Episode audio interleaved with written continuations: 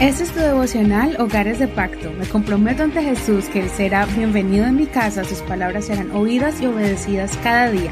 Mi hogar le pertenece a Él. Octubre 31. Esperaré en mi protector. Salmos capítulo 46, verso 1 al 11. Versión Reina Valera actualizada 2015. Dios es nuestro amparo y fortaleza, nuestro pronto auxilio en las tribulaciones. Por eso no temeremos aunque la tierra tiemble aunque los montes se derrumben en el corazón del mar, aunque sus aguas rujan y echen espuma, y se estremezcan los montes por su braveza. Hay un río cuyas corrientes alegran la ciudad de Dios, el santuario, morada del Altísimo. Dios está en medio de ella, no será movida. Dios la ayudará al clarear la mañana. Las naciones se conmocionan, se tambalean los reinos. Él emite su voz y se derrite la tierra. El Señor de los ejércitos está con nosotros. Nuestro refugio es el Dios de Jacob. Vengan y vean los hechos del Señor, quien ha causado desolaciones en la tierra. Hasta los confines de la tierra hace cesar las guerras, quiebra el arco, rompe la lanza y quema los carros en el fuego. Estén quietos y reconozcan que yo soy Dios. Exaltado he de ser entre las naciones, exaltado seré en la tierra. El Señor de los ejércitos está con nosotros, nuestro refugio es el Dios de Jacob.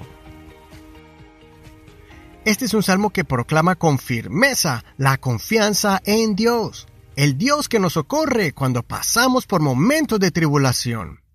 Es tanta la confianza en Dios que el salmista asegura que ni siquiera el evento más trágico será más grande que el poder de Dios ni temblores, terremotos, inundaciones, derrumbes o cualquier cosa que trastorna la tierra será capaz de amedrentarnos, pues el Todopoderoso estará con nosotros.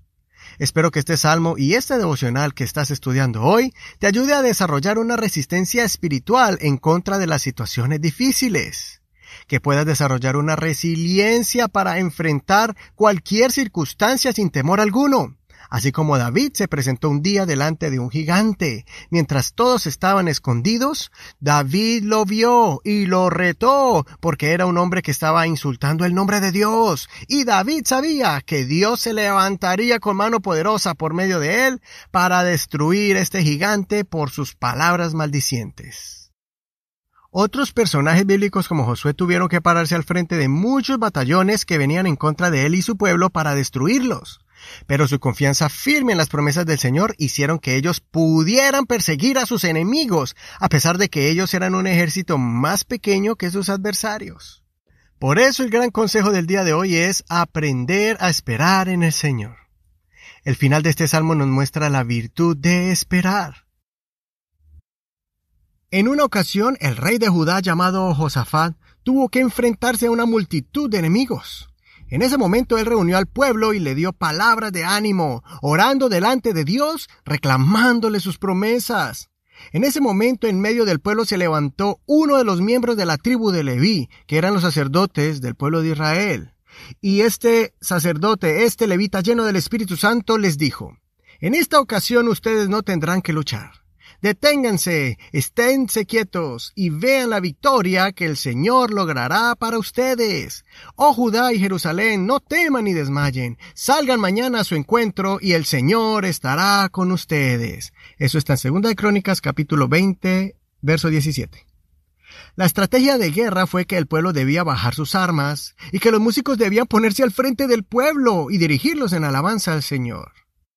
Entonces, mientras el pueblo de Judá alababa al Señor, sus enemigos se atacaban entre ellos mismos en frente de ellos.